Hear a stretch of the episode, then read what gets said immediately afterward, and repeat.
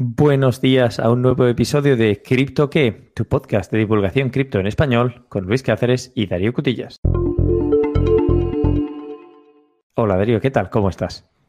Hola Luis, muy bien, ¿qué tal tú? Muy bien, muy bien. ¿De qué vamos a hablar hoy? Bueno, pues eh, teníamos pensado, creo que habíamos dicho que queríamos hablar de Cosmos, así que he preparado este tema para hoy. ¿Qué te parece? Me parece fenómeno. Además, lo está, está comportándose bastante bien en el mercado, o sea que es excelente.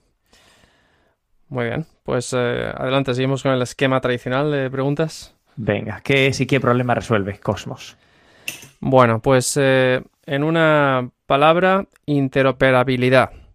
Cosmos es un proyecto que intenta resolver el problema de cómo comunicar distintas blockchains entre ellas.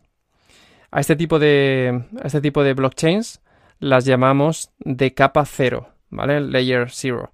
En, o sea, en, comparación con las que son de, capa 1, como podrían ser eh, Bitcoin o Ethereum. Entonces, estos eh, blockchains de capa cero se supone que lo que quieren es servir de sustrato para otros blockchains que estén encima, ya sean existentes, comunicándolos, o construir otros blockchains directamente sobre, sobre estos eh, blockchains. Fenómeno, un poquito tipo Polkadot, ¿no? Por lo que suena. Exacto, y de hecho en, en todo en todo mi análisis, bueno, en mi lectura, he intentado tener en cuenta Polkadot porque muchos, muchos conceptos me recordaban. Muy bien, pues iremos preguntando según va saliendo. ¿Qué te parece si cubrimos un poco los eh, tokenomics y los aspectos clásicos del token? Me parece bien, me parece bien. Eh, ¿Quieres que te comente yo? ¿Tienes ahí los datos? Yo tengo, tengo, aquí los datos siempre. CoinGecko siempre es fiable y CoinMarketCap también. Hoy tenemos abierto CoinGecko. Cosmos Atom hoy en particular es un día de caídas de cripto, así que a momento de la grabación el 20 de septiembre ha caído un 15%, pero hasta entonces había estado en tendencia alcista desde prácticamente desde julio hasta ahora con muy pocas caídas. Está en un precio de 35,35 dólares. Y por referencia, aunque, aunque el blockchain se llame Cosmos, pero el token se llama Atom. O sea, para buscarlo, Atom conviene. Y luego veo aquí que eh, la oferta total es infinita, pero en la capitalización total está en torno a 10 billones, 9,9 justo ahora, pero hay, hay caídas. Imagino que hablaremos un poco de, la oferta infinita a lo largo del episodio. Eh, bueno, no hay mucho que comentar. Es un. Es como todo, hay. Hay proyectos que, tienen oferta infinita y, proyectos que tienen oferta limitada. O sea, no hay mucho que comentar. Ahí, comparándolo con, con Polkadot, también es un proyecto similar, eh, con oferta infinita. Eh, y quizá quiero comentar solo con respecto a los números que has dicho que, mm, em, por ejemplo, la posición en, el, en CoinMarketCap es la posición 22, comparado con Polkadot, que sería la posición 9 y que mm, la eh, ah, capitalización de, mercado de, de, Polkadot está en torno a los 28 billones en, comparación con los, tú has dicho 10, yo había leído en torno a los 8, eh, pero bueno, no sé ahora mismo cuál es el, el Seguramente serían 8, 8 de euros, 10 de dólares.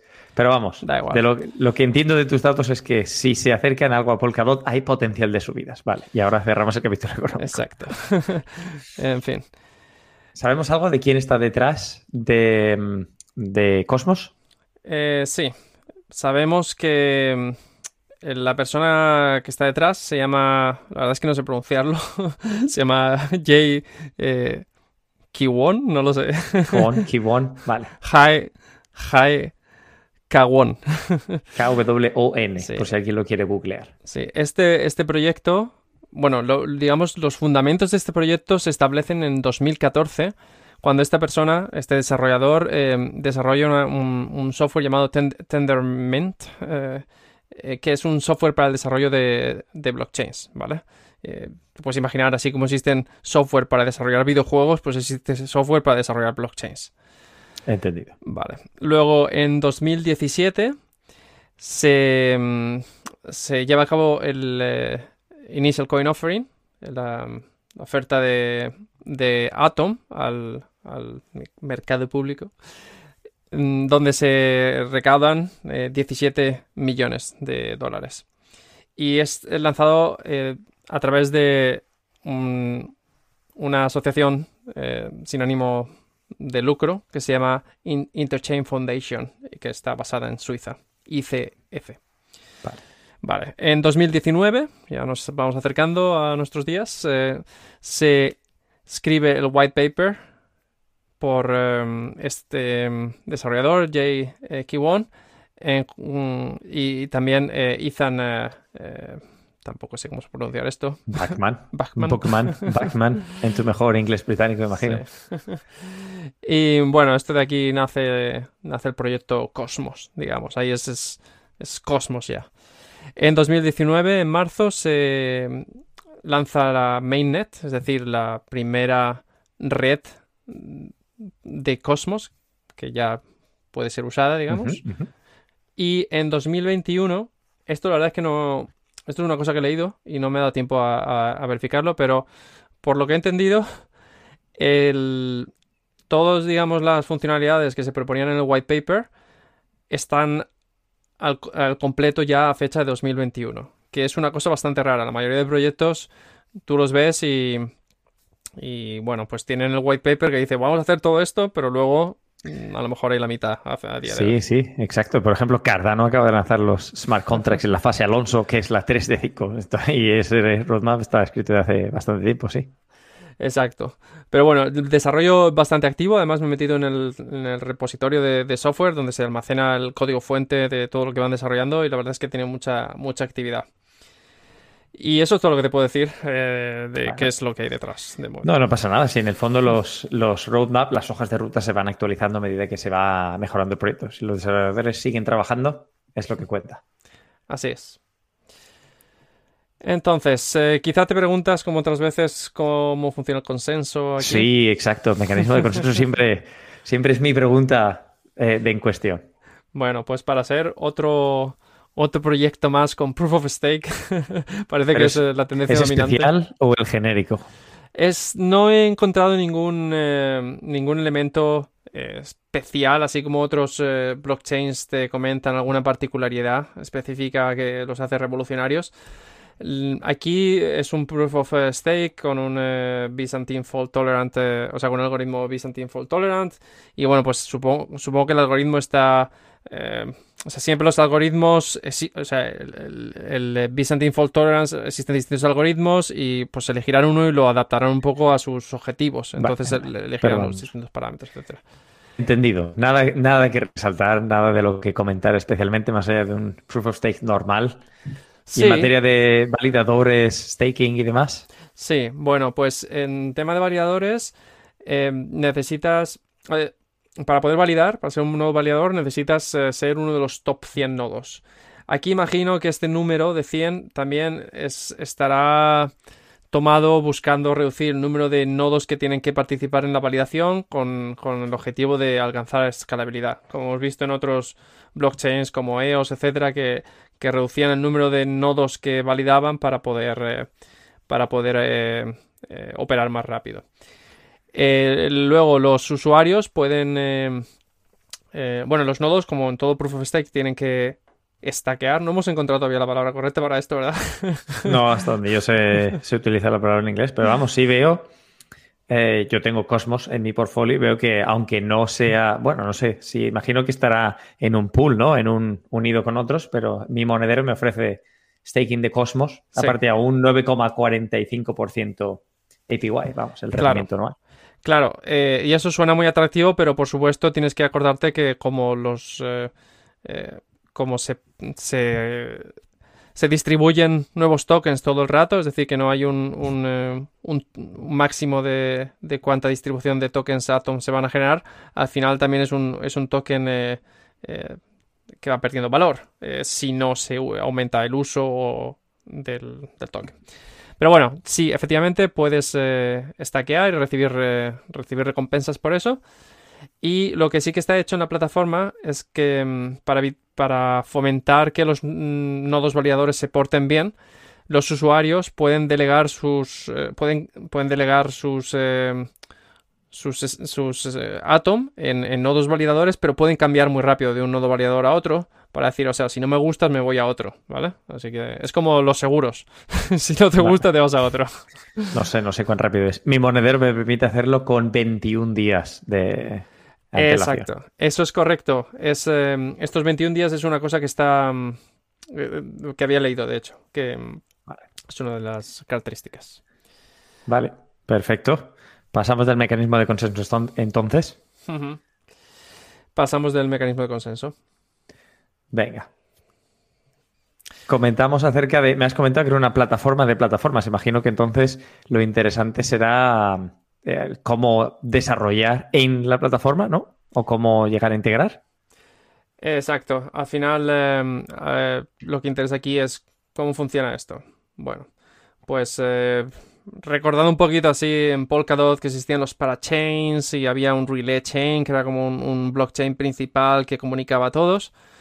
Bueno, pues en, em, en em, Cosmos tenemos el Cosmos Hub que, es el es el software o, la, cadena de bloques que se encarga de eh, comunicar lo que en, eh, en Cosmos se llama zonas. ¿vale? Y en cada zona, digamos, en cada zona puede existir una red distinta, una blockchain distinta, ¿vale? Entonces, em, este, este Cosmos es, eh, o sea, Cosmos es el nombre de, del Cosmos Hub, que es esta blockchain, pero también es el nombre de, lo que se llama un eh, Software Development Kit, un, kit de desarrollo de software que permite a desarrolladores como yo em, construir blockchains encima de, de, o sea, utilizar estos trozos de estas funcionalidades que me proporciona el, el, kit de desarrollo y para reducir el tiempo que yo tardo en desarrollar mi propio blockchain. Me va a dar cosas ya de fábrica, como por ejemplo, eh, pues yo que sé, funciones de cómo gestionar la gobernanza, eh, para tratar con cuentas, eh, transferencias, etcétera, y cómo hacer staking o cómo, cómo generar yo mis propios tokens dentro de la plataforma. Vale. Y bueno, pues, eso Bueno, es un, es un SDK aplicado a la creación de blockchain. Es curioso. O sea, si tú te quisieras crear tu propia blockchain, podrías elegir Cosmos, integrarte con este Cosmos App, aplicar su SDK y habría que ver qué te dan, pero imagino que sería relativamente fácil. ¿Se sabe en qué idioma de programación se, se codifica? ¿En Solidity o...? No, no, aquí se utiliza Go y de hecho es uno de los eh, puntos, o sea, uno de los argumentos de venta eh, que el proyecto Cosmos utiliza porque Go es un lenguaje de programación muy popular. en los últimos años ha crecido una barbaridad. Está, eh, está Google está detrás de, este lenguaje de programación y, tiene mucha atracción en la, en la, industria en general. Y aparte es un lenguaje de programación que te permite ser muy eficiente, al mismo tiempo generar aplicaciones minimizando el número de errores que el, que el programador puede hacer. Así que es muy, muy interesante. En lugar de tener que aprender un lenguaje de programación específico para, para este blockchain, tú puedes utilizar este Cosmos SDK. Quería comentar una cosa más em, con respecto a esto, y es que una, una, una diferencia importante con Polkadot es que en Cosmos tú puedes desarrollar un blockchain que tenga su propio mecanismo de, gobernanza, ¿vale? Que tenga su propio eh, token y no tienes que utilizar el token Atom mm, para realizar tus operaciones de, dentro de la, red. Mientras que en, eh, Polkadot eres mucho más dependiente de ciertas, ciertas funcionalidades que existen en, en Polkadot. Es como, por ejemplo, vas a tener que... Eh, tu modelo de seguridad lo gestiona Polkadot. No puedes desarrollar tu modelo de seguridad propio. Y esto pues te da más... Eh, aquí en Cosmos tienes más libertad, pero a cambio también tienes que desarrollar un poco más. ¿Vale? Solo así muy rápido. Imagino que necesitarás el token Atom para desarrollar o implementar tu blockchain en algún momento y unirla a la principal. Eh, no, eso es una diferencia con, Polkadot.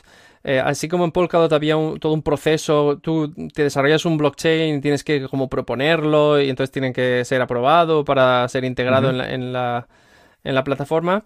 Es una de las grandes diferencias. En, em, en, eh, en Cosmos no. Y el, token Atom te sirve para, digamos, para el tema de, de votar cambios en la red, para la gobernanza, pero no, no cualquier persona puede desarrollar su propio blockchain y publicarla sin tener que, que ir por un proceso de aprobación como en Polkadot. Vale, o sea que también es un poquito diferente que Avalanche, que comentábamos el otro día en plan de redes y subredes, pero en Avalanche las subredes había que utilizar el token AVAX para poder integrarlas aquí en Nanai. Por lo que he entendido, no, lo dejo siempre un, como un margen de error, pero por lo que he entendido, no. Vale, vale, perfecto. Y ahora, sabes que a mí siempre me gusta hacerte una magnífica pregunta. Bueno, en realidad tengo dos. Y puedes elegir en qué orden. En primer lugar, ¿qué hace Cosmos diferente de, de Polkadot y de otros proyectos? Y en otro, ¿qué aplicaciones hay desarrolladas en la vía práctica? Muy buenas preguntas y justas. ¿Qué hace Cosmos diferente? Bueno, la verdad es que esto es uno de esos proyectos que también te dice que te van a solucionar, te, van a solucionar todos los problemas del, trilema, ¿no? La escalabilidad, descentralización y, la seguridad. Eh, pero bueno, lo que hace diferente con respecto a lo que no sean blockchains de nivel cero sería pues que está centrado en esa interoperabilidad, ¿vale? Y bueno, ellos, sí, como te comentaba antes, te venden esta, usabilidad para los desarrolladores. Es decir, que un desarrollador mm, va, a ser capaz de desarrollar eh, productivamente un blockchain encima de Cosmos. O sea que puedes, puedes, contratar ingenieros de software normales, no blockchain, que imagino que serán ligeramente más eh, económicos si estás desarrollando este tipo de proyecto de forma empresarial. Bueno, sí, imagino que hay más, eh, más peces en el, en el mar. Luego lo que cueste cada uno, eso ya depende de, cada uno. Salario, territorio, etcétera, etcétera. Vale.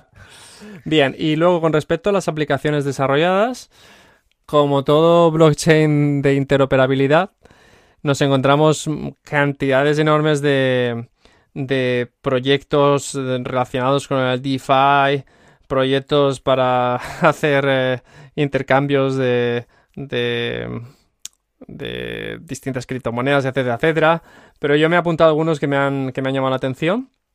Eh, bueno, en primer lugar, el, flagship, el, proyecto estrella sería eh, Binance Chain, que está construido sobre, eh, sobre un fork de, de Tendermint, que es el software, digamos, que dio lugar después a, todo este cosmos. Y, también utiliza el Cosmos SDK.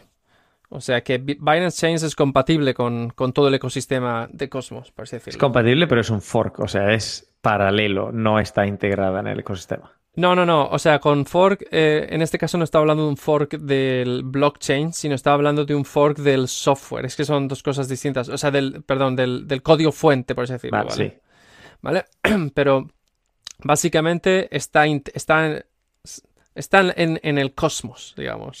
Funciona de la misma manera, pero en un momento copiaron y pegaron el, software y a partir de ahí se fueron a construir por su lado. ¿Entendí bien? Eh, y casi. O sea, que al final lo que Cosmos te da, te da como una interfaz de comunicación entre las distintas redes que forman parte del cosmos. ¿Vale? Y, y digamos, em, Binance Chain va a ser compatible con eso. Entonces tú vas a poder, si tienes un, blockchain que está desarrollado sobre Cosmos, tú vas a poder a lo mejor enviar el token, eh, o sea, hacer como, como transferencias de un blockchain al otro, porque Binance Chain está integrada, eh, o sea, se comunica a través de este, de este protocolo de comunicación interblockchain. De hecho, se llama IBC, Inter, eh, Interblockchain, perdón, IBC IBC, ¿no? Interblockchain Communication eh, Protocol, algo así has dicho antes. Exacto. Em, entonces, Binance Chain no es que sea una cosa separada, no, es una cosa que, o sea, es un blockchain desarrollado y que puede comunicarse con, todo este, con todo este, este conglomerado de blockchains. Vale. ¿Qué más, además de Binance Chain? Vale, a mí me han llamado la atención uno que se llama Akash o Akash con AK y SH al final. Este proyecto es eh, un, proyecto que intenta construir una especie de eh, serverless computer cloud. y ahora para los no informáticos puedes explicar este término. Vale, pues básicamente es cómo yo puedo tener puedo poner como software que necesita estar conectado a, Internet. Eso es lo que, llamamos estar en la nube, ¿no? Como un software que, está siempre y que, a lo mejor ofrece un servicio a, pues yo qué sé, por ejemplo, un ejemplo clásico es eh, una Gmail, ¿vale? Es, una, es un software que está en Internet y tú accedes a él, eh, etcétera, etcétera, ¿vale? Pues si yo desarrollo un, Gmail, ¿cómo puedo tener esto, pero tenerlo en una, en, en una infraestructura descentralizada? Es decir, no depender de Google, no depender de, Microsoft, ¿vale? Mm, no depender, de AWS. No depender de un servidor central de, una empresa capital, sino depender de, de distintos ordenadores en una red descentralizada. ¿Y tiene alguna posibilidad de ser esto un poco más económico? ¿Has mirado? ¿Has indagado? Eh, mm, dicen que va a ser más económico, pero es muy difícil saber porque estos proyectos normalmente están en, en, como en pañales, digamos. Pero bueno. No, no.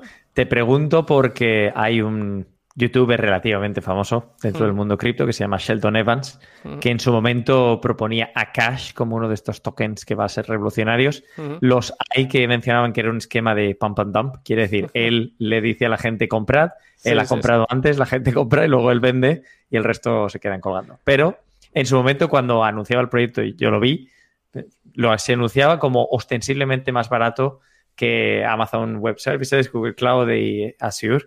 Y si esto es así, hay muchísimos usos empresariales. Hoy en día casi todas las empresas tienen eh, su software en alguna de estas infraestructuras de cloud-based. Sí, sí, correcto. Em, de hecho, quizás un proyecto que podemos mirar más adelante, la verdad es que sé muy poquito, pero también me recuerda un poco al... Eh, ICP, eh, Internet, eh, ¿cómo se llamaba? In the Internet Computer, todavía no hemos hecho ese, el Definity. Así que vamos, a, vamos, a, pasar de futuros episodios que vamos a hacer a más usos prácticos de Cosmos. ¿Qué más has visto ahí interesante? Vale, te, comento algunos más, pero no me preguntes en detalle porque no he ido al detalle, simplemente a entender un poco por encima. Está bien, está bien.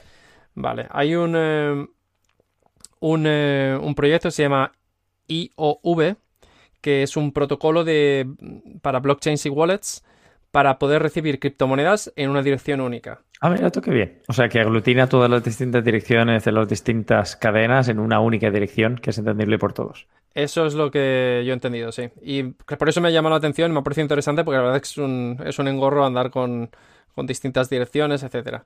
Así que no sé, no sé cuán maturo, eh, maturo, maduro está este proyecto, pero habrá que mirarlo más adelante. ¿Algún otro que te haya llamado la atención? Venga, dime uno más. Vale, no, así por encimita uno que se llama Playlist. Que Venga, todo el mundo tiene que conquistar la, industria de la música en el mundo cripto. Para tokenizar la industria musical, así que no hay que decir mucho más. Y luego me ha gustado uno que se llama eh, True Story, que, que intenta o sea, propone una, red social, eh, pues yo qué sé, tipo Facebook, pero con el objetivo de evitar los fake news. Y me gustaría saber cómo lo hace, pero no sé, yo me imagino que a lo mejor tienes que poner ahí stake y como mientas te quitan, te quitan tus tokens o algo así, no lo sé. Me imagino que si hay algún incentivo en validar la veracidad de las noticias, entonces se puede hacer. Pero vamos, sí, me llama la curiosidad, por cierto, el nombre True Story, para los que no sepan inglés, se traduce como historia verdadera. Sí, sí, sí. Sí, sí. Y pues ahí, esto quizá todo lo que tenía que comentar yo hoy de, de este proyecto Cosmos. No sé qué te ha parecido. Está bien, es un proyecto interesante. Como siempre, están saliendo muchos proyectos. Imagino, por imaginar que es un proyecto de tercera generación, dado que digamos que todo el mundo quiere separar primera generación Bitcoin, segunda Ethereum, tercera generación, todo lo que viene ahora que es eh, la releche y todo funciona de maravilla. Y estoy por ver cuáles son los inconvenientes de la tercera generación y cuándo viene la cuarta. Bueno, esto al final son, yo los veo como blockchains complementarios. Y si te digo la verdad, aunque le veo una gran capacidad de poder especulativo, no tengo, o sea, y esto es totalmente opinión personal y puramente, puramente subjetiva. No sé. Hay realmente un, o sea, a largo plazo, ¿eh? no, no, a corto plazo, ¿va a haber realmente una necesidad tan grande de interoperabilidad entre blockchains? ¿O vamos a estar en un mundo en el que digamos, cada blockchain está especializada y simplemente pues funcionan entre ellas. Eso está por ver. Esto, en primer lugar, no es consejo financiero. Y en segundo lugar, de esto depende del papel que tenga cripto en el mundo real. Si conseguimos si miras la capitalización de las empresas de cualquier mercado bursátil, son netamente superiores a la capitalización total del mercado cripto. Entonces, independientemente de, de si los proyectos están infravalorados o sobrevalorados, si pasan a tener un uso general por la mayoría de la población de una manera u otra, entonces la capitalización subirá y el poder especulativo, o sea, las posibilidades de que te forres, aumentan. Si no pasan a ser de uso em, global y son solamente de nicho o poco conocidas, pues poco habrá que hacer. Y ahí es donde se puede ver, esto depende del desarrollo general del mundo cripto. De acuerdo, pues eso tiene mucho sentido y ya está, creo que lo dejamos aquí, habíamos hecho un eh, compromiso de intentar reducir eh, la longitud de nuestros episodios. Ir al grano, contar eficientemente lo más importante para nuestros oyentes. Exacto. Así que hasta aquí y quizá dejamos ahora nuestro mensaje de publicidad. Si os gusta nuestro podcast, por favor, escucharlo porque nos ayuda mucho. Hasta la vista. Hasta la vista. Another day is here and you're ready for it. What to wear? Check. Breakfast, lunch and dinner? Check. Planning for what's next and how to save for it?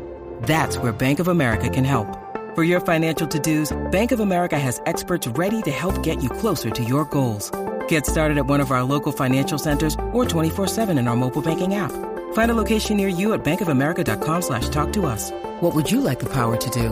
Mobile banking requires downloading the app and is only available for select devices. Message and data rates may apply. Bank of America and a member FDIC.